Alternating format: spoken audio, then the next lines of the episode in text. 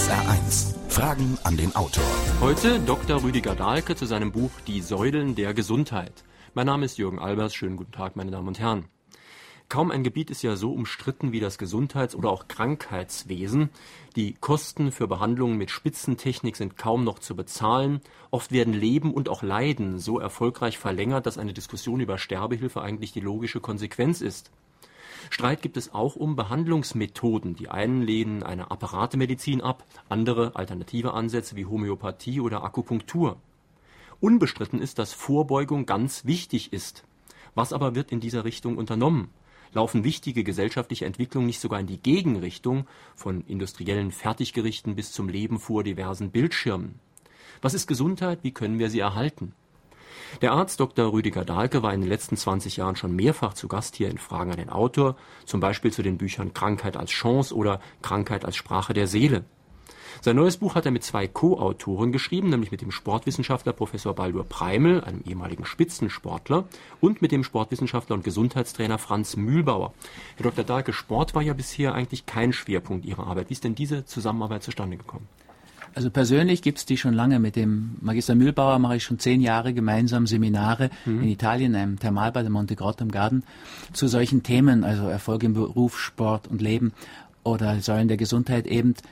Das hat einen persönlichen Grund. Also ich habe früher sehr viel Sport gemacht und habe dann gemerkt mit 40, dass ich dann nicht mehr so fit bin und habe dann für mich persönlich wieder angefangen und so ergab sich dann auch diese Beziehung auch häufig, also viel lief da über die österreichischen Skinationalmannschaften. Ich bin früher Ski gefahren und da gab es mhm. immer auch so ein Draht noch zum Skifahren. Und dann haben wir angefangen zusammen Seminare zu machen, nicht jetzt für Spitzensportler, sondern für Leute, die einfach wirklich wieder fit werden wollen, mhm. die sich in Form bringen wollen. Und haben das versucht natürlich auf einer Ebene zu machen, wo das Spaß macht. Und dieses Buch Säulen der Gesundheit ist so das Ergebnis von zehn Jahren Seminaren mit den beiden zusammen. Den Professor Preimel kenne ich noch viel länger der hat schon also in seiner aktiven Zeit sich auch mit spirituellen Dingen beschäftigt. Der hat dann als Trainer der österreichischen Skiflieger ja für viele Goldmedaillen da gesorgt. Man nannte seine Leute körndelfressende Salatadler, habe ich im ja, Buch gelesen. Ja, wobei das hat dann die Bevölkerung dazu gesagt. Es waren so die ersten Sportler, die versucht haben, wirklich gesund zu leben. Mhm. Zum Teil haben die dann vegetarisch gelebt und so weiter. Und das hat die Bevölkerung gar nicht verstanden, weil damals war ja noch die Theorie, viel Muskelfleisch essen, um viel Muskeln zu kriegen. Und mit Preimel beginnt eigentlich dieser Umschwung. Also der ist ja als Trainer dann und der war dann auch der oberste österreichische Sportbeamte im Ministerium. Der hat da viele Erfahrungen gemacht und das fließt da auch mit ein. Wenn man sie so sitzen sieht oder auch vor allem stehen sieht, sie sind ja so der drahtige Typ, nicht so der Schwerathlet. Ich würde mhm. zum Beispiel sagen, guter Waldläufer könnten Sie sein. Ja, ich laufe auch gern und das ist sicher richtig, geht mehr in so eine Richtung. Also ich habe eigentlich immer Sport getrieben, der vom Energieaufwand Spaß gemacht hat, also Skifahren, Reiten, Surfen und solche Dinge. Und jetzt laufe ich gerne im. Wald tatsächlich. Also wenn man Ihr Buch auf einen Nenner bringen will, dann ist der Nenner Vorbeugung. Sie schreiben irgendwo, wer sich nicht vorbeugt, also rechtzeitig selbst beugt, der wird zwangsweise gebeugt. Könnten Sie das mal ein bisschen ausführen? Ja, also die Idee der Vorbeugung ist ja, dass ich etwas tue, bevor mich das Schicksal erwischt. Und das ist natürlich etwas, was für die Schulmedizin sehr, sehr schwer ist. Also Schulmedizin kann eigentlich gar keine Vorbeugung, prinzipiell nicht, weil sie das Wesen der Krankheit nicht erkennen will. Die wendet sich ja gegen die Krankheit. Das ist eine Antimedizin, könnte man auch sagen, mit ihren Antimitteln, ja, Antihypertoniker, Antiepileptiker, Antidepressiva, der Rest sind Hämmer und Blocker, Beta-Blocker, Säurehämmer. Da ist man gegen die Dinge eingestellt, das ist das allopathische Konzept. Und sie müssten ja ein homöopathisches Konzept haben. Also sie müssten versuchen, das Wesen von Krankheit zu verstehen, um auf einer anderen Ebene das zu leben bleiben. Und es gibt natürlich so allgemeine Vorbeugungsmaßnahmen. Also wenn Sie körperlich in Bewegung bleiben, dann verhindern Sie natürlich viele Probleme im muskulären Bereich, an den Gelenken. Wenn Sie vorbeugend gesund essen, dann werden sehr viele Schäden aus Fehlernährung ausbleiben. Wenn Sie sich rechtzeitig entspannen, wird es ähnlich sein. Und eine wichtige Säule, die jetzt in, in dem Buch gar nicht vorkommt, weil es da ein anderes gibt, da die wunderbare Kraft des Atems. Die Atemsäule ist natürlich auch was Wichtiges. Wenn Sie Ihren Atem kultivieren, werden Sie einen längeren Atem bekommen. Mhm. Und die Leute mit dem längeren Atem sind ja nicht nur im Sprichwort, sondern wirklich auch im ganz Konkreten die, die länger gesund bleiben und auch den größeren Erfolg haben. Nun, wenn man heute Zeitschriften zum Beispiel von äh, Krankenkassen liest, die haben den Vorbeugungsgedanken schon drin. Vielleicht nicht so krass wie Sie, aber da ist was zu finden.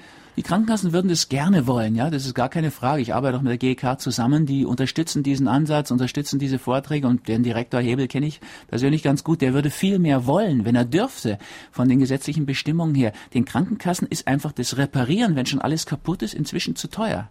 Und die müssen fast zwangsweise im Vorfeld was tun, damit wir nicht immer auf die unterste Ebene rutschen, wo dann Hightech-Medizin notwendig wird, die immer schwerer bezahlbar wird. Mhm.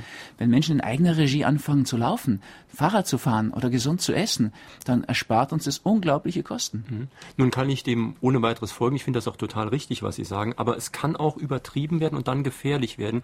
Und zwar dann, jemand ist krank geworden und ich sage jetzt, du bist krank geworden, weil du diese Vorbeugung nicht gemacht hast. Der gute mhm. Mann bekommt erstens mal noch Schuldgefühle zusätzlich mhm. zu seiner Krankheit, was schon schlimm genug ist.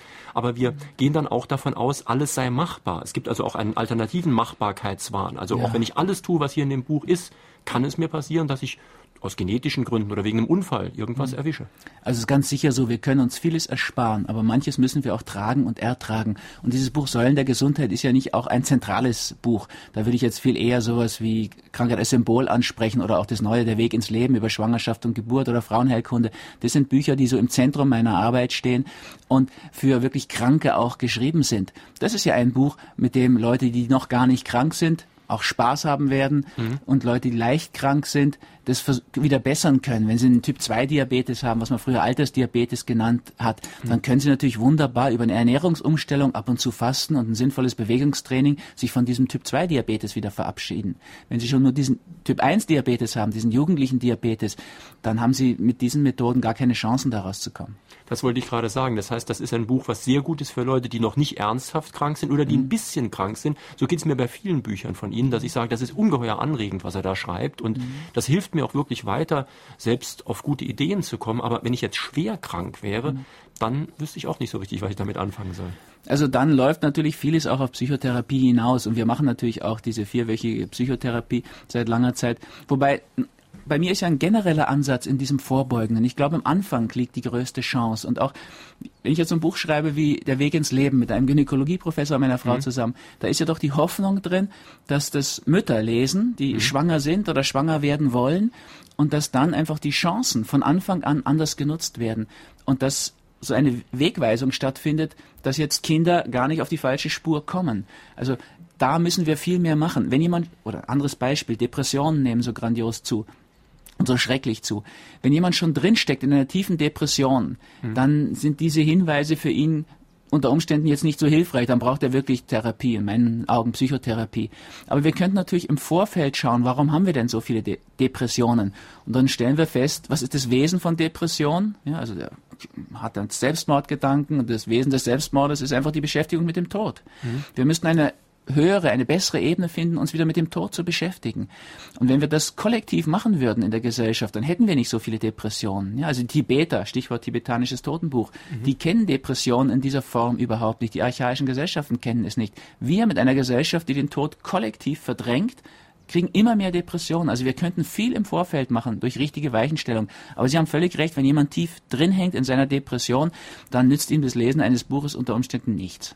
Meine Damen und Herren, wir sprechen heute mit Dr. Rüdiger Dahlke zu seinem Buch Die Säulen der Gesundheit, erschienen im Irisiana Verlag, Preis 39,80 Mark.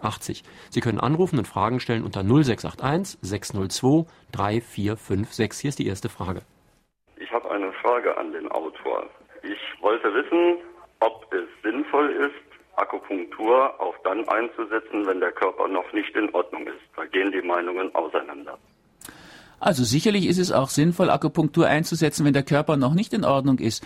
Das ist ja ein Aspekt der chinesischen Medizin. Es ist bei weitem nicht die ganze chinesische Medizin. Die hat auch eine wunderbare Ernährungslehre, wie sie von Barbara Temeli zum Beispiel vertreten wird, und kann viele andere Dinge auch machen. In der chinesischen Medizin ist es sogar so, dass die Akupunktur eigentlich als so eine Art Notnagel gilt.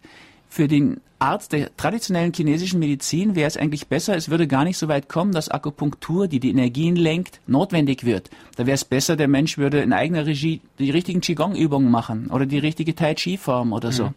Und noch besser wäre, wenn sein Verhalten anders wäre, dass er gar nicht erst in diese Fehlentwicklung hineinrutscht, energiemäßig. Und da wäre die Psyche zum Beispiel viel höher angesiedelt als jetzt der körperliche Aspekt und das Bewusstsein noch darüber. Die Akupunktur ist gerade etwas, was versucht, wenn die Sachen schon schiefgegangen sind, ja, wenn schon Krankheit im Körper drin ist, dann wirklich durch Eingriffe, also hineinstechen, die Dinge wieder in Ordnung zu bringen. Also es wäre gerade etwas, was man machen könnte, wenn es einem krankheitsmäßig schlecht geht.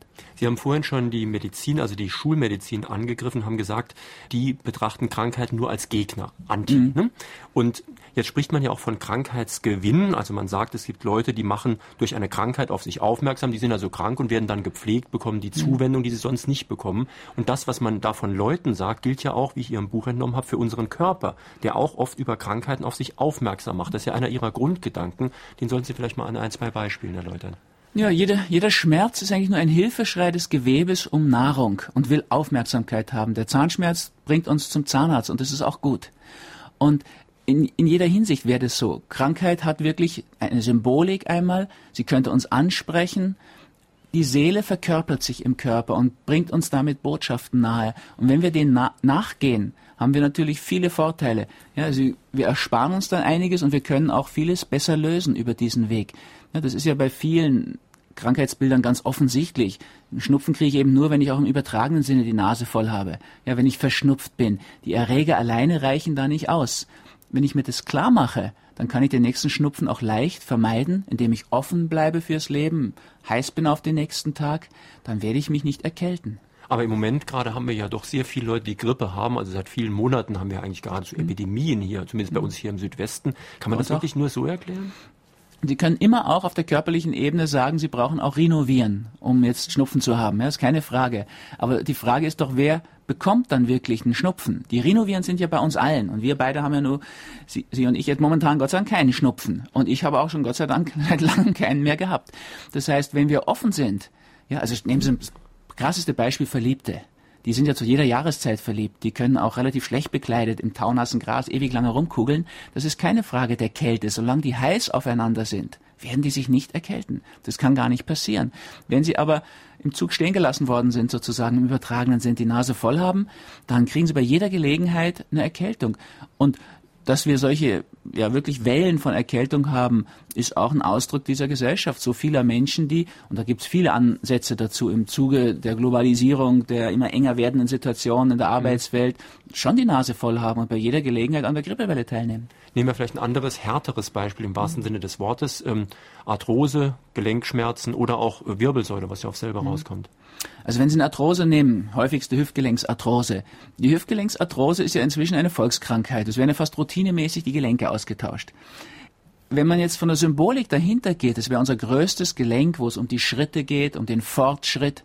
Nun kann man natürlich sagen, wir machen viel Fortschritt, technologischer Art, wirtschaftlicher Art, aber innerlich, seelischen Fortschritt machen wir ja relativ wenig.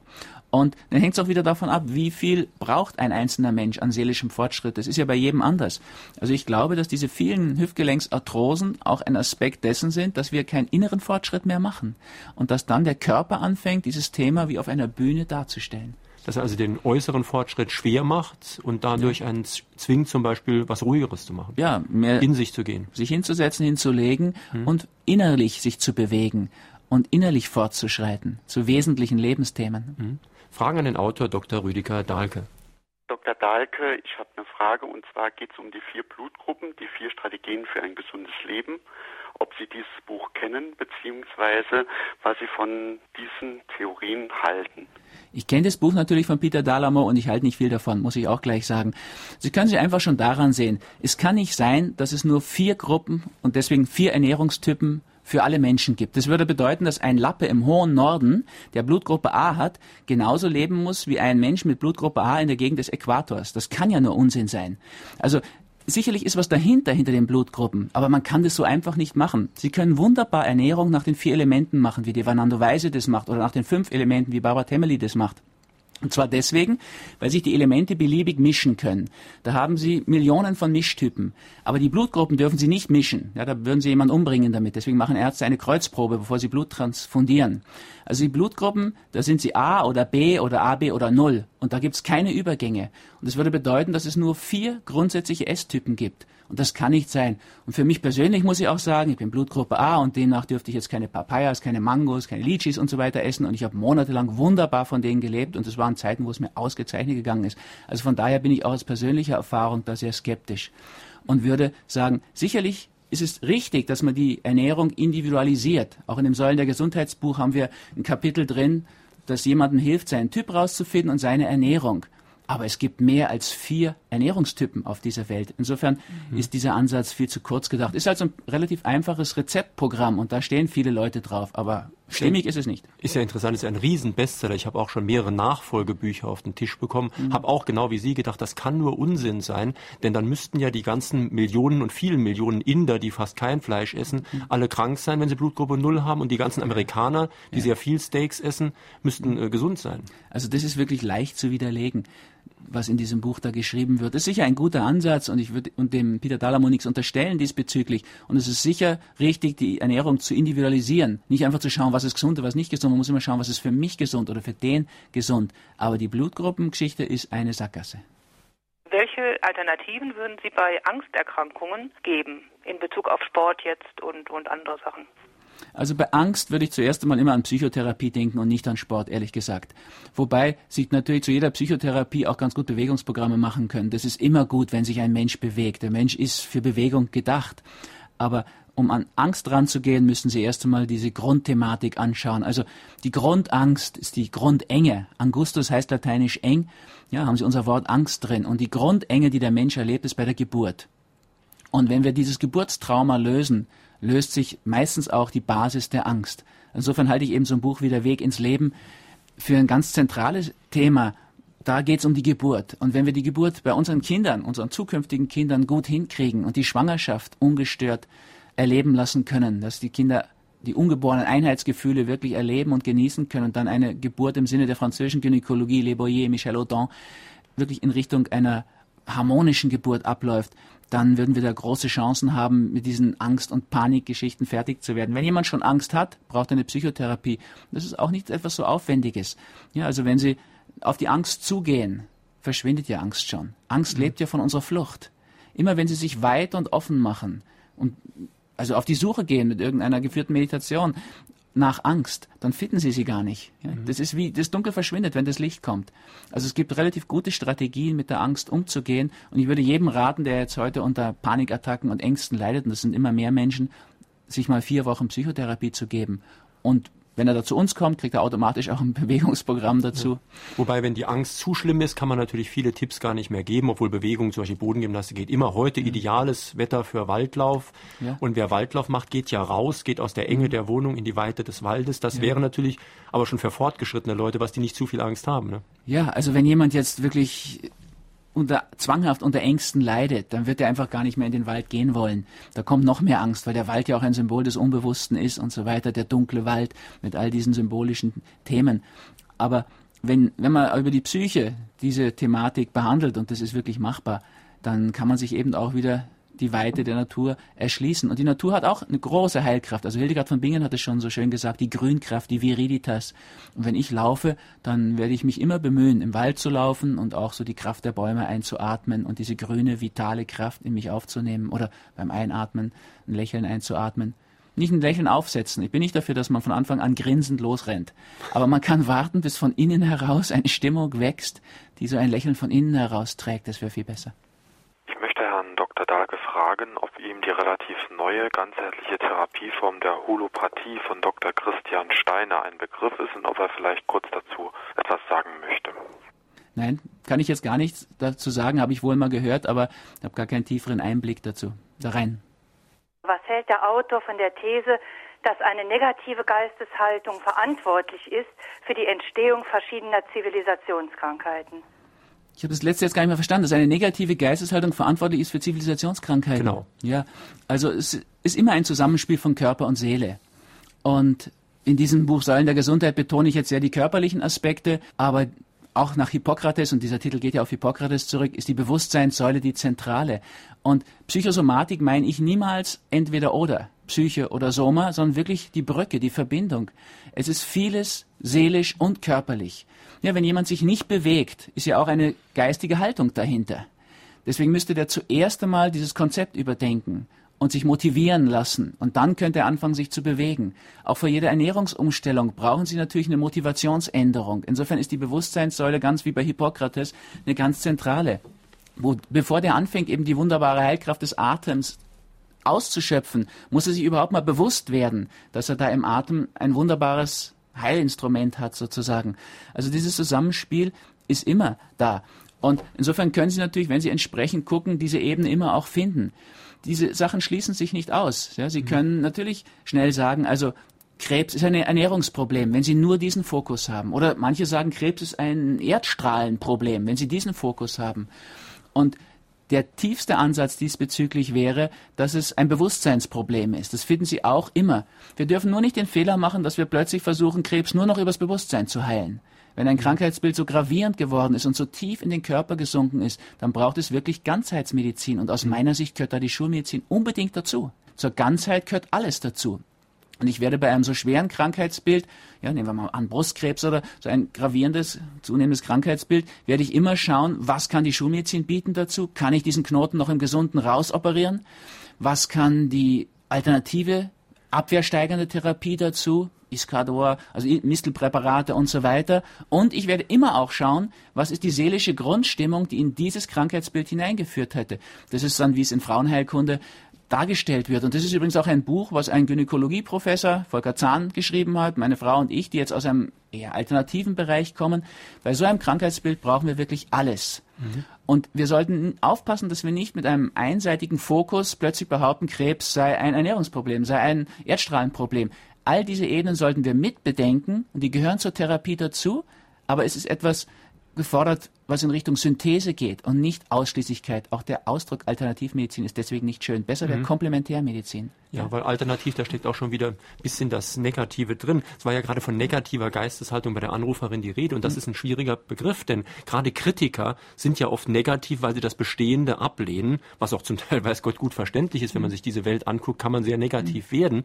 Und die herrschende Geisteshaltung, und so war es ja von der Hörerin eher gemeint, mhm. ist ja eigentlich insofern negativ, als sie positiv ist. Das heißt, die sind ja gerade nicht kritisch und negativ, die sagen, es ist alles toll, Fun, Fun, Fun, Spaß, ja. Spaß, Spaß, ist doch ganz egal, was wir essen, ist doch ganz egal, was wir tun, wird schon alles gut gehen. Mhm. Das heißt, auf den ersten Blick ist das eine positive Geisteshaltung, die sich aber negativ auswirken kann.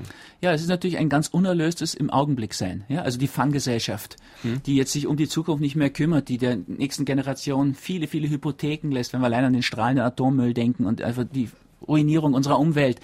Das ist ja aus einer Haltung heraus, die ganz auf den Augenblick bezogen ist. Keine Verantwortung mehr für die Zukunft. So wie Indianer sagen, man muss sieben Generationen vorausdenken. Das ist ganz weit weg von uns. Der ganze spirituelle Weg zielt darauf, im Hier und Jetzt, im Augenblick zu sein. Aber das ist ein anderer Weg. Da ist viel mehr Bewusstheit dahinter. Ja, da muss ich erst einmal die Verantwortung übernehmen und dann kann ich erkennen, dass es darum geht, in den Augenblick zu kommen. Also wie Sokrates, der alles Wissen seiner Zeit in sich vereint hatte und dann sagt, ich weiß, dass ich nichts weiß. Einfach nur nichts zu lernen und zu sagen, ich weiß, ich weiß nichts, also unter dem Hilfsschulniveau, ist ja nicht irgendwie eine sinnvolle Leistung. Ich bin also ein Verfechter frisch gekaufter und frisch zubereiteter Kost. Und ich muss immer wieder feststellen, dass man in Restaurants, selbst auf Tageskarten, tiefgefrorene Ware erhält.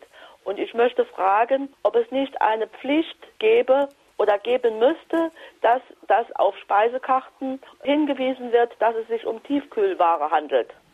Also ich bin persönlich einfach kein großer Anhänger noch weitergehender Reglementierungen, mhm. ehrlich gesagt. Aber ich finde es natürlich richtig, dass ein Mensch in eigener Verantwortung dafür sorgt, wie Sie das ja tun, dass Sie vitale, lebendige Kost bekommen und Ihrer Familie dann auch ins Haus bringen. Also das denke ich müsste in der Eigenverantwortung sein. Wenn man jetzt da irgendwelche Reglementierungen macht in Restaurants, dann werden die Speisekarten zu wissenschaftlichen Abhandlungen. Das glaube ich ist gar nicht der Sinn.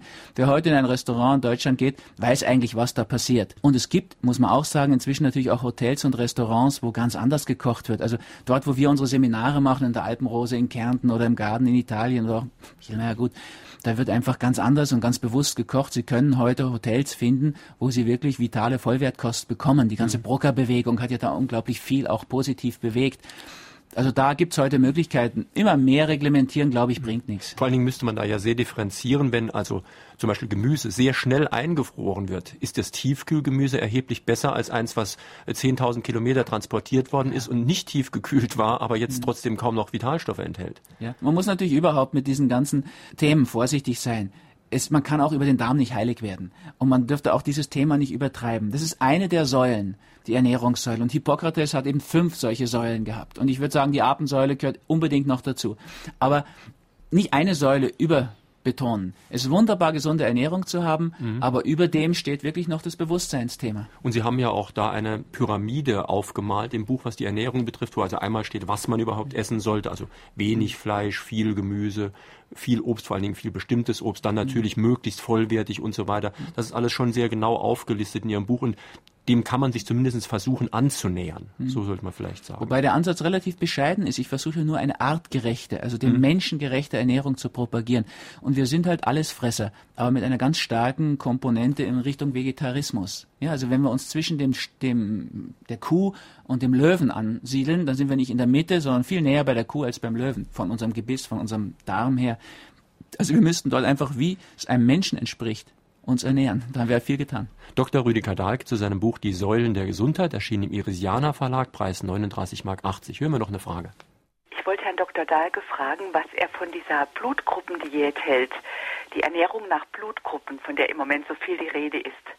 Das hatten wir gerade schon, Sie müssen einfach mehr Fragen an den Autor hören, haben wir gerade schon. Na, die Anrufe sind ja ein bisschen zeitversetzt. Wahrscheinlich hat sie die Antwort schon gehört. Naja, also ich habe schon gesagt, ich finde den Ansatz im Prinzip eine ganz gute Idee, dass wir individuelle Ernährung machen, aber mit den Blutgruppen kann es nicht funktionieren, weil es einfach nur vier Gruppen sind und es gibt viel, viel mehr Variationen unter den Menschen. Mhm. Und die Blutgruppen kann man nicht mischen wie die Elemente. Also wenn Sie in diese Richtung etwas suchen, eine typgerechte Ernährung, wäre es viel besser, Sie wenden sich so in Richtung Devanando Weise, harmonische Ernährung oder Barbara Temeli, Ernährung nach den fünf Elementen oder aber in Säulen der Gesundheit haben wir auch so ein typgerechtes Ernährungsschema drin. Nur nach vier Blutgruppen, das, das kann nicht sein. Sie können sich das eben gleich selbst auch klar machen. Es kann nicht sein, dass jemand, der in der totalen Hitze Australiens da irgendwo im Outback lebt, nur weil er dieselbe Blutgruppe hat, das gleiche essen soll wie jemand, der in Sibirien, in, in kalten, kalten Regionen lebt. Das kann nicht sein der ist viel besser beraten, wenn er sich nach der thermischen Qualität der Nahrung richtet, als es nach diesen Blutgruppen. Thermische Qualität ist also das, was die Chinesen zum Beispiel betonen.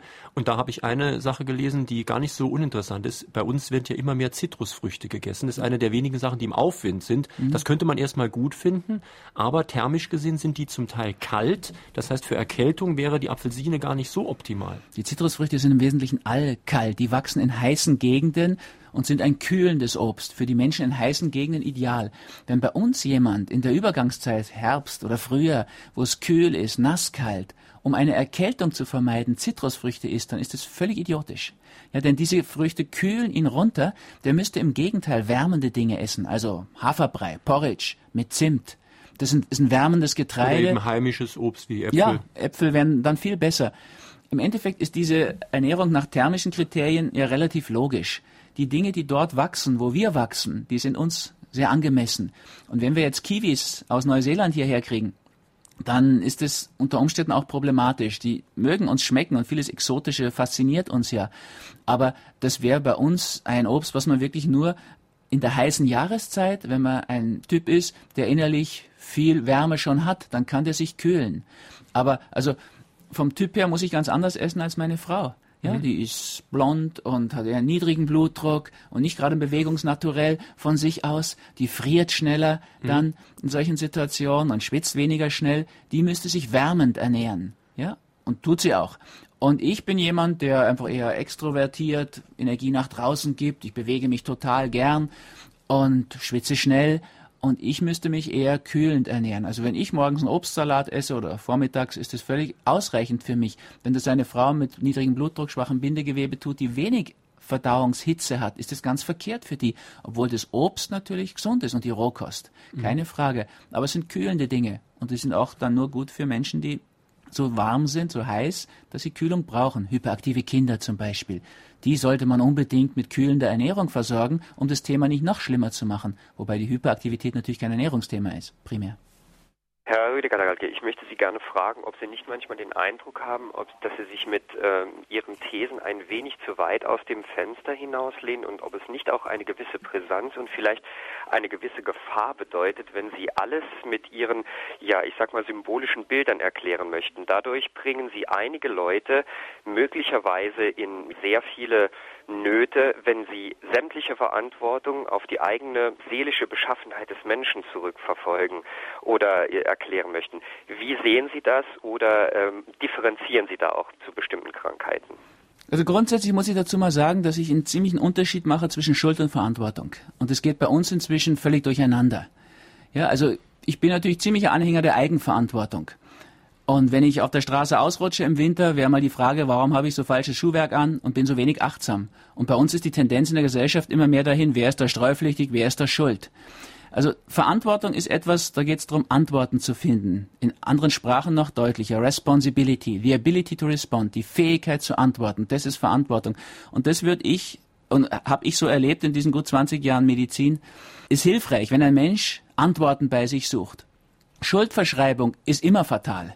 Und das gehört überhaupt nicht rein in die Medizin. Das ist ein Thema der Theologie der Religion und die werden schon nicht fertig damit, jedenfalls im christlichen Bereich. Das, das müssen die verantworten. In diese Richtung will ich jetzt überhaupt nicht gehen.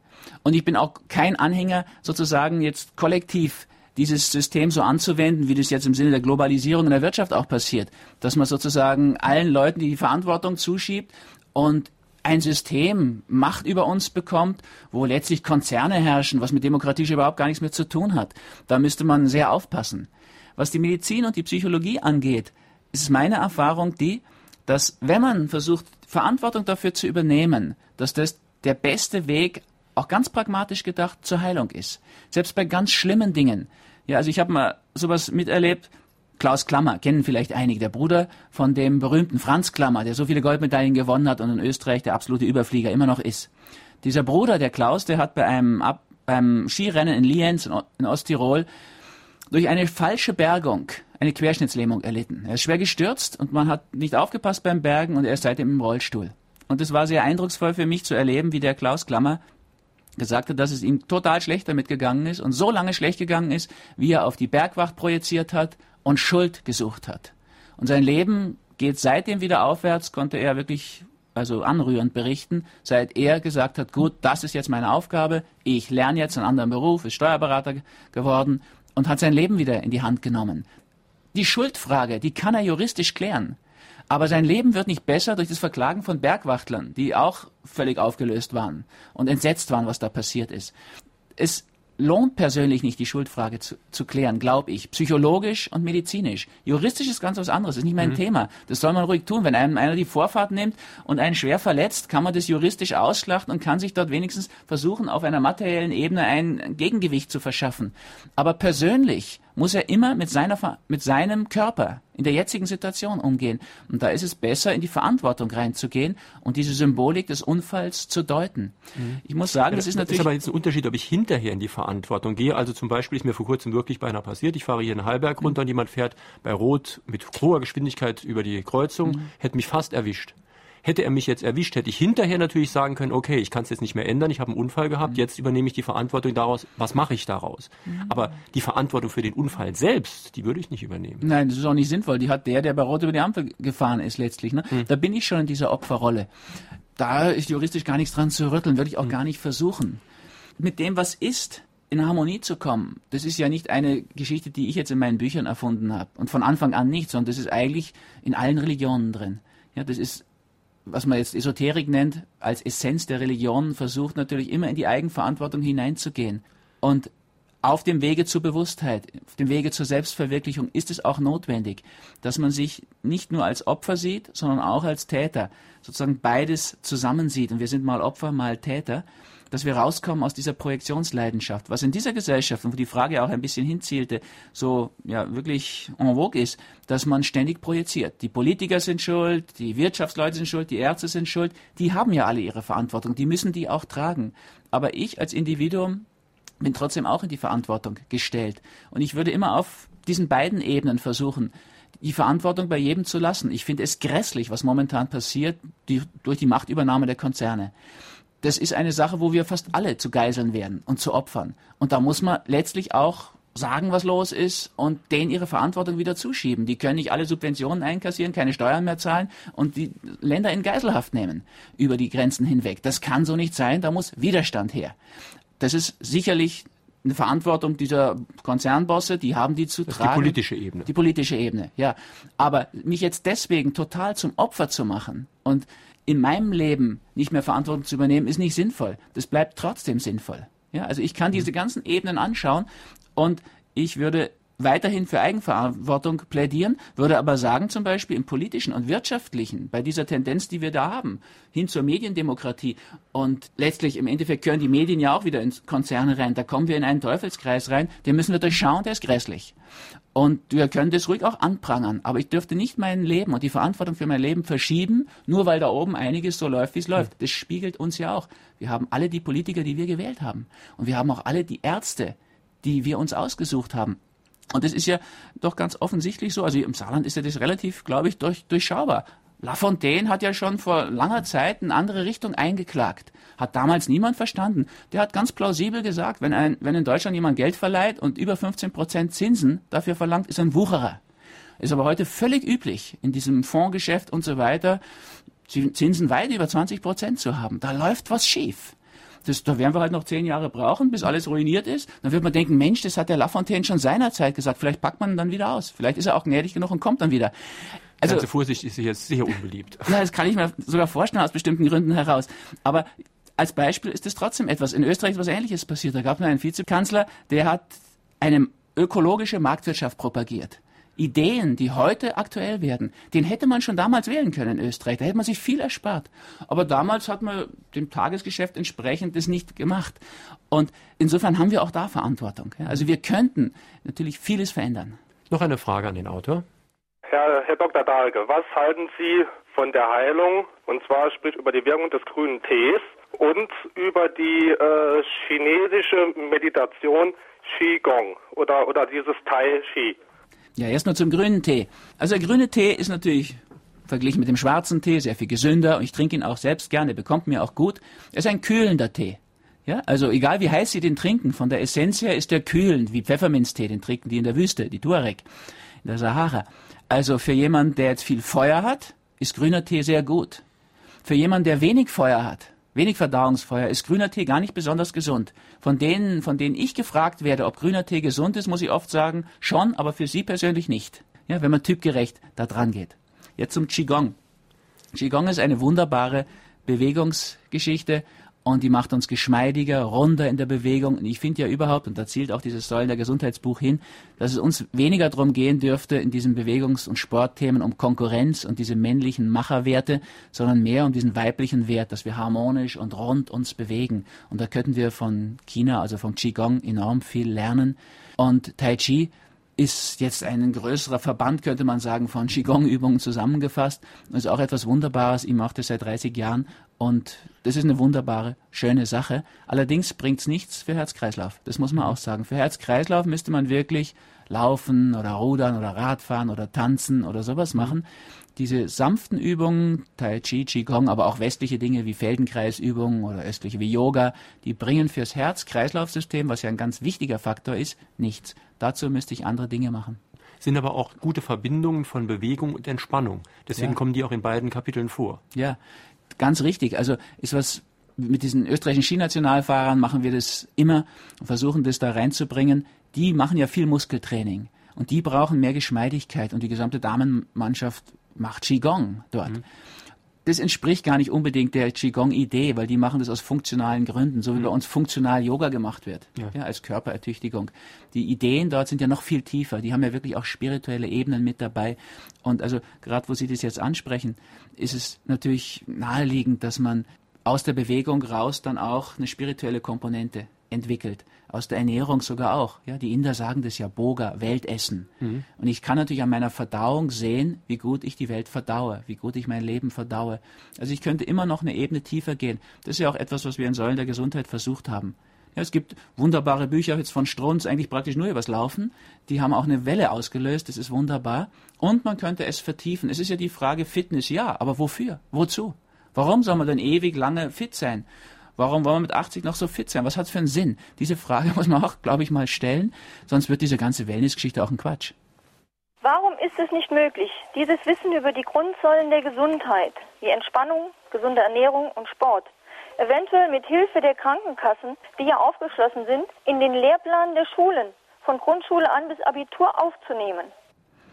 Ja, also ich will ja nicht sagen, dass es nicht möglich ist. Wie gesagt, ich habe es schon mal in der Sendung gesagt, also der Direktor Hebel von der GEK ist willens, und da sind viele in dieser Kasse, und die kenne ich nur gut, weil sie mit mir zusammenarbeitet, die würden schon wollen. Und das wird vielleicht auch kommen. Also ich hoffe das sehr. Es wäre natürlich wunderbar, wenn wir in der Schule kapieren, dass der Lehrplan, den wir momentan haben, wirklich zu 90 Prozent nur diesem männlichen Machertum dient. Und wir einen Gegenpol reinkriegen würden, also das, was die Chinesen dann Yin nennen, diesen weiblichen Pol, wo dann auch Raum dafür wäre, dass einfach sinnliche Themen, Kunst, einen ganz anderen Stellenwert kriegt. Kann nicht sein, dass man einmal in der Woche zwei Stunden Kunst hat, einmal in der Woche zwei Stunden Bewegung. Das ist natürlich viel zu wenig. Das sagt aber, ja komischerweise fast jeder, gibt das zu, aber der Sportunterricht wird sogar im Gegenteil oft gekürzt. Und es gab ja im Saarland auch mal einen sogenannten Müsli-Erlass. Das heißt, es war verboten, allzu ungesunde Sachen in der Schule zu verkaufen. Wurde übrigens nie genau kontrolliert und auch nie so richtig eingehalten, aber immerhin der Ansatz war da. In dem Maße, wie Lehrer darauf einsteigen, und da gibt es ja wirklich Hinweise an der Pädagogischen Akademie in Linz, mache ich auch Vorträge und der Direktor möchte das dort, dass das den Lehrerstudenten nahegebracht wird. Da ist der Ansatz, wenn ein Lehrer gesund lebt, dann wird er um sich auch dieses Feld ansteckender Gesundheit verbreiten. Solange ein Lehrer jetzt übergewichtig und rauchend Anweisungen kriegt, er soll über Ernährung und Sport reden, da wird es nie was werden. Das ist eine ganz einfache Sache. Ich kann, wenn ich Kettenraucher bin als Arzt, doch niemanden vom Rauchen wegbringen. Ich muss wirklich so das Leben und dann entsteht um mich herum auch so ein Feld. Und ich halte diese Idee der ansteckenden Gesundheit für was ganz Wunderbares. Aber das bedeutet natürlich, das braucht auch so, sozusagen Gesundheitsquellen. Das könnten wunderbarerweise Lehrer sein. Journalisten können das mit großer Ausbreitungsmöglichkeit sein. Und Ärzte mit einer etwas überschaubareren Reichweite. Aber es wäre natürlich toll, wenn es mehr solche Zellen geben würde, dass sich so ein Feld ausbreitet. Ich halte persönlich jetzt gar nicht so viel, oder das ist nicht mehr mein Schwerpunkt. Ich habe das in der 68er Zeit oder danach vor allen Dingen natürlich sehr versucht, dass man von oben runter sozusagen Gesetze macht und Gesundheit verordnet. Ich glaube da nicht mehr dran. Verordnungen, die bleiben so lange leer, solange nicht Menschen sie mit Inhalt, ja, geistig-seelischem Inhalt füllen. Und da müsste der Schwerpunkt hin. Mit Verordnungen kriegen wir nichts geregelt. Das sieht man bei vielen Punkten. Also, das hat, Abtreibungen zu verbieten oder zu erlauben, das ist so eine schwierige Sache. Ich bin nicht für Abtreibungen, aber ich bin auch nicht dafür, dass man es wieder verbietet, weil die Konsequenz ist dann wieder Abtreibungstourismus und dass inkompetente Leute unter lebensgefährlichen Bedingungen abtreiben. Also ich muss einfach schweren Herzens sehen, in dieser Gesellschaft ist ein Feld entstanden, das Abtreibungen offensichtlich möglich macht und wünscht. Und das kann man nicht durch Verbot regeln, sowas, wenn man nicht dafür ist. Man könnte aber ein Bewusstsein schaffen, wo sich Abtreibung von selbst verbietet. Das wäre die Lösung. Noch eine Frage an den Autor. Sie sprachen vorhin vom Schnupfen. Nun gibt es ja auch den Ausdruck verschnupft sein. Gemeint ist damit auch verärgert, beleidigt oder gekränkt sein.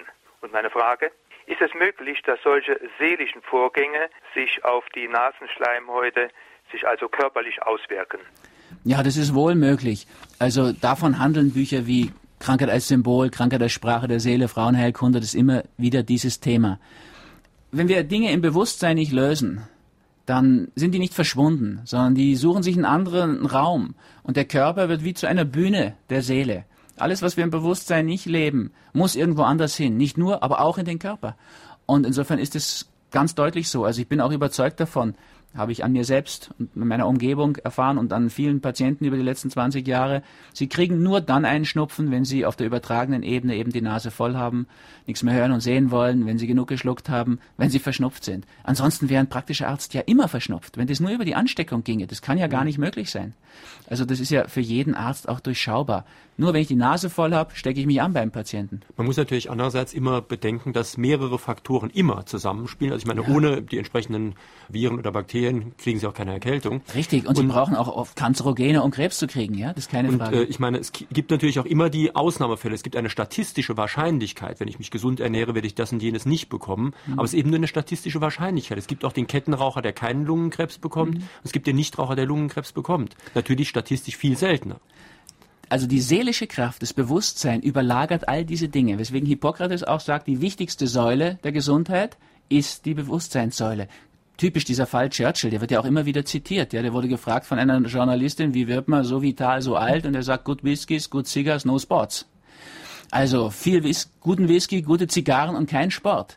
Aber Churchill war einfach ein Geistesriese. Und mit dieser Geisteskraft, ja, also vieles, was wir heute haben, NATO und so weiter, das sind ja noch schon Ideen, die bei Churchill zu finden sind. Churchill verdanken wir letztlich das Penicillin. Der ist mal als Kind ins Wasser gefallen, ein Bauernbursche hat ihn aus dem Wasser rausgezogen und reanimiert. Die Eltern haben diesem Bauernburschen dann irgendwie helfen wollen, haben gesehen, der ist ganz intelligent, haben Medizinstudium finanziert. Das war Fleming, der das Penicillin gefunden hat. Also Churchill ist an vielen Punkten mit dem Schicksal verbunden, würde ich mal sagen.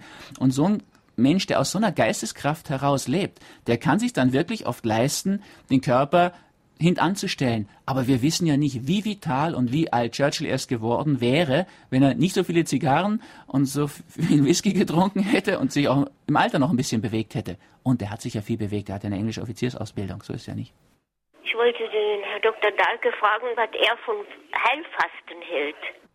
Ja, also ich halte natürlich viel vom Heilfasten, habe auch das Buch Bewusst Fasten geschrieben und mache seit 30 Jahren selbst Fastenkurse, jedes Jahr vier Wochen, Frühjahr und im Herbst jeweils zwei Wochen mit Patienten zusammen. Und das halte ich für eine ganz wunderbare Methode. Ist ja auch eine uralte Geschichte, nicht nur 2000 Jahre christliche Fastentradition, sondern auch im Alten Testament ist das Fasten schon drin. In allen großen Religionen haben wir es drin und ich halte das auch für eine wunderbare Therapiemethode. Ich glaube, wenn wir die christliche Fastenzeit wiederbeleben würden, dann könnten wir uns viele Krankheitsbilder ganz ersparen. Das ganze rheumatische Geschehen, aber letztlich auch viele Autoimmunerkrankungen werden mit Fasten sehr gebessert. Die Hochdruckgeschichte wäre, würde verschwinden, damit der Herzinfarkt, die Gicht wäre kein Thema mehr. Mhm. Also wir könnten unser Gesundheitssystem übers Fasten sanieren. Allerdings muss man sagen, das Fasten ist natürlich ein, ein Therapieansatz, der ganz vom Yin, vom weiblichen Pol herkommt, der die Machermedizin gar nicht fasziniert. Die Macherärzte wollen Heilung machen, Gesundheit machen, produzieren sogar. Und beim Fasten muss man einfach nur aufhören. Man lässt geschehen.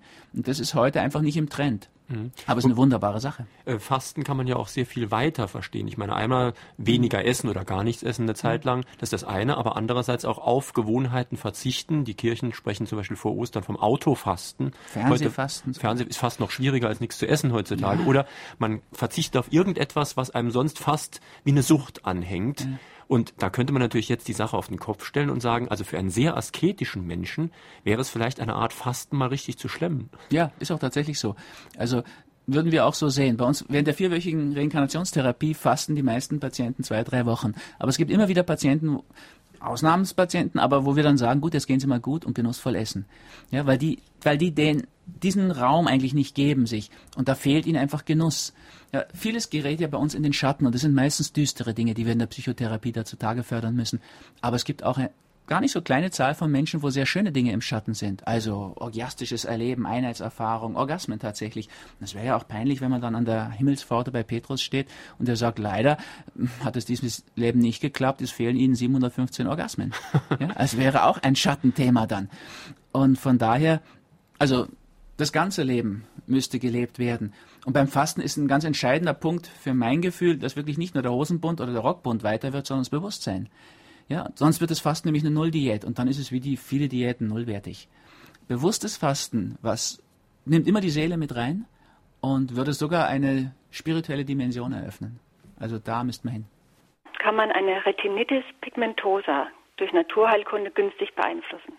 Das ist ja eine ein schwieriges, ein schweres ein Augenleiden, ja. ein Augenleiden, das dann einen wirklich sehr beeinträchtigen kann, einem das Augenlicht tendenziell immer mehr wegnimmt. Und eine gesunde Ernährung, ein gesundes Leben ist immer hilfreich.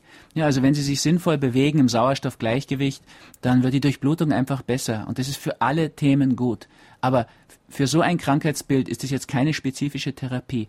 Und es gehört für mein Gefühl natürlich unbedingt in augenärztliche Behandlung und ich würde immer auch psychotherapeutisch parallel arbeiten, weil man sich einfach auch auf die Konsequenzen hier einstellen muss dieser Krankheit. Das ist nicht etwas, was man jetzt mit Ernährung, Bewegung, Entspannung in den Griff kriegt, nach meiner Erfahrung. Wir haben jetzt über den Bereich Entspannung schon zweimal ein bisschen geredet. Bei Qigong, auch Fasten hat was damit zu tun. Wir sollten vielleicht auch noch den Begriff Meditation mal hier ins Spiel bringen. Gerne, ja. Also ist mir von den Säulen eine der nächsten. Meditation hat ja denselben Anspruch wie ursprünglich mal die Medizin. Da geht es um die Mitte, das rechte Maß. Medere steckt da drin. Also jemanden in die Mitte führen, das ist eigentlich das Ziel von Meditation, in seine Mitte. Und es wäre etwas, was wir auch leicht in unser Leben einbauen können. Also Meditation könnte man schon jeden Mittag machen. Mittagsschlaf, Mittagspause. Das hat ja eigentlich einen Regenerationsanspruch. Da sollte man aus meiner Sicht nicht sich vollstopfen in irgendeinem Schnellfutterplatz, an einem Schnellfutterplatz, sondern entspannen. Also man könnte in jedem Büro den Bürostuhl ein bisschen nach hinten kippen, sich Walkman aufsetzen und so eine geführte Reise nach innen machen. Und man kann das messen, dass eine halbe Stunde Mittagsschlaf die Leistungsfähigkeit am Nachmittag immens verbessert. So eine geführte Meditation würde das noch stärker tun. Mhm. Wenn wir den Morgen mit so einer Dehnungsübung zum Beispiel beginnen, wie die Hunde und die Katzen das ja auch machen. Ja, brauchen Sie nur Ihre Katze anschauen. Ihren Hund, die dehnen und räkeln sich genüsslich minutenlang. Wenn wir das auch tun und daraus eine Meditation machen, ja, da brauchen wir gar nicht jetzt Tai Chi oder Yoga machen, dann hätten wir etwas auch bei uns ganz gut beheimatetes und könnten natürlich viel geschmeidiger in diesen Tag hineingleiten und uns dann auch viel flexibler und runder in diesem Tag bewegen. Wir könnten am Abend zur Verarbeitung dieses Geschehens wunderbar meditieren, wobei ich persönlich dann gerne meditativ laufe. Da könnte ich zwei Dinge verbinden. Einen runden Lauf im Sauerstoffgleichgewicht, den ich mit einem meditativen Anspruch verbinde, dass ich bei meinem Atem bin und dann ergeben sich wunderbare Effekte dabei. Wir sollten vielleicht aufpassen, dass wir Meditation nicht automatisch assoziieren mit irgendwelchen Zen-Mönchen. Und mhm. ich mache gern Zen und mache das schon lange. Aber wir könnten auch geführte Meditation im Liegen machen. Das kann man, wenn man eine Krankheit hat, Rückenschmerzen, Allergien. Also geführt heißt, dass Sie zum Beispiel eine Kassette oder eine CD hören, auf der Ihnen ja. Bilder vermittelt werden. Genau. Also ich habe auch viele dazu gemacht, über 30 zu verschiedenen Krankheits- und Gesundheitsthemen. Da könnte man wirklich sich vieles ermöglichen und erleichtern damit. Und man braucht nicht viel Aufwand treiben. Meine Damen und Herren, drei, die uns heute angerufen haben, bekommen demnächst vom Irisianer Verlag einen Band von Dr. Rüdiger Salke, Die Säulen der Gesundheit, zugeschickt. Kostet übrigens im Geschäft 39,80 Mark. Heute sind das Annelie Müller aus Nalbach, Barbara Lemke aus Obernburg und Rosi Natsch aus Blieskastel. Hören wir noch eine Frage. Ist es sinnvoll, ein Fitnessstudio zu besuchen oder reicht es zu joggen? Und zweitens, wieso leiden so viele Menschen an einem Bandscheibenvorfall? Und wie kann man da vorbeugen? Also erstmal zu der Fitnessstudio-Geschichte. Ich muss sagen, ich kenne auch ein paar Fitnessstudios, wo, sehr sinnvolle Dinge ablaufen, aber grundsätzlich bin ich der Meinung, das braucht man nicht. Man braucht auch all diese Geräte nicht. Ja, Sie könnten wunderbar, das wäre vielleicht das Ideale, wenn Sie am Meer leben, barfuß laufen, am Strand, wäre vielleicht das Schönste. Gut, wenn Sie das jetzt nicht haben, brauchen Sie gute Laufschuhe. Aber wenn Sie am Waldboden laufen, ist auch das wieder ein sekundäres Thema. Sie brauchen diese Geräte alle nicht. Ein Laufband in den Keller zu stellen und dann mit Aussicht auf den Heizöltank zu laufen, das ist ja sowas von dumm. Man findet überall genug Natur. Ja, wenn Sie mitten in Saarbrücken wohnen, dann können Sie Ihr Rad nehmen und an die Stadtgrenze radeln und dann fangen Sie an zu laufen dann haben sie eine wunderbare Möglichkeit. Aber oft ist es für die Motivation besser. Wenn ich 80 Mark im Monat Mitgliedsbeitrag ja. bezahle, ist die Wahrscheinlichkeit, dass ich auch hingehe, größer. Und der stark Übergewichtige zum Beispiel wird besser auf einem Standfahrrad vielleicht anfangen, als sich in den Verkehr stürzen. Ja, der kann sich ja dann immer noch ein Standfahrrad zu Hause hinstellen. Die Dinger mhm. es ja inzwischen relativ mhm. günstig. Das stimmt schon. Also man muss sich auch motivieren. Manche Männer kann man einfach nur motivieren, wenn die sich ein Mountainbike für 7000 Mark kaufen. Dann steht es mit 7000 Mark in der Garage und schreit. Und dann fährt er auch damit. Aber man braucht es nicht. Die Frage ist ja, ob man es braucht. Mhm. Ich denke, man, man kann sich selbst auch motivieren. Was gut ist, wenn man eine Partnerin hat, ja, also eine Freundin, die in ähnlichem Zustand ist, fitnessmäßig, wo man sich gegenseitig motiviert. Ja, wenn jemand nicht so gern bei schlechtem Wetter läuft und der, dem anderen das nichts ausmacht, dann hat es einen ganz guten Effekt, wenn man sich so ein bisschen gegenseitig Lokomotive ist dafür. Also man braucht für all diese Dinge nicht viel Aufwand zu treiben. Und die zweite Frage, Frage war noch Bandscheiben. Bandscheiben, Rückenprobleme. Mhm. Also der Rücken ist unsere, die Wirbelsäule wäre unsere Weltachse, könnte man sagen. Wir sehen an unserer Weltachse, an unserem Rücken, ob wir im Lot sind, ob die Dinge richtig zueinander stehen. Ja, der Chiropraktiker, der renkt es ja dann auch ein oft. Und im Endeffekt müsste man selbst wieder einrenken. In mhm. dem Buch Krankheit der Sprache der Seele ist ein ausführliches Kapitel über den Rücken drin. Es wäre viel besser, ich renke es selbst wieder ein ich kann mir da mal helfen lassen von einem Chiropraktiker, aber ich kann nicht dieses Thema delegieren. Und an meinem Rücken werde ich viele, viele Probleme erleben. Also existenzielle Sorgen sind mehr im Band, also im Lendenwirbelbereich unten angesiedelt. Hier oben im Schulterbereich oder Halswirbelsäulenbereich sammeln sich wieder andere Dinge. Also im Schulterbereich dieser ganze tägliche Kleinkram, den man sich auflädt. Nackenbereich natürlich die Nackenschläge und viel Angst und so weiter. Da wäre es gut, Sie schauen im Sinne von Krankheit als Symbol hinter die Dinge. Meine Damen und Herren, wir haben heute Morgen gesprochen mit Dr. Rüdiger Dahlke zu seinem Buch Die Säulen der Gesundheit. Das ist ein Buch aus dem Irisianer Verlag, kostet 39,80 Mark. Und am kommenden Sonntag haben wir zu Gast den fragenden Autor, den Gießener Politikwissenschaftler Professor Klaus Leggevi. Sein Buch heißt Amerikas Welt, die USA in unseren Köpfen. Nun sind ja die USA die einzige Weltmacht und dass sie den deutschen Alltag prägen, ist nicht nur an den Hitparaden zu hören oder um es mal deutsch zu sagen, an den Schnellimbiss-Restaurants zu sehen. Auch Film und Fernsehen sind ja bei uns ganz eindeutig US-dominiert. Und wer nun so übermächtig ist, der weckt fast zwangsläufig Hass oder Unterwürfigkeit, Angst oder Bewunderung, oft auch alles zusammen. Und man kann sich schon mal fragen, in welchen Bereichen kann der große Bruder uns Vorbild sein? Wem gehören Wissenschaft und Forschung? Kann ein Land die fast allmächtige Weltpolizei spielen? Das also alles Fragen am kommenden Sonntag in Fragen an den Autor mit Professor Klaus Leggevi zu seinem Buch Amerikas Welt, die USA in unseren Köpfen. Ich hoffe, Sie schalten auch dann wieder ein. Schönen Sonntag wünscht Jürgen Albers.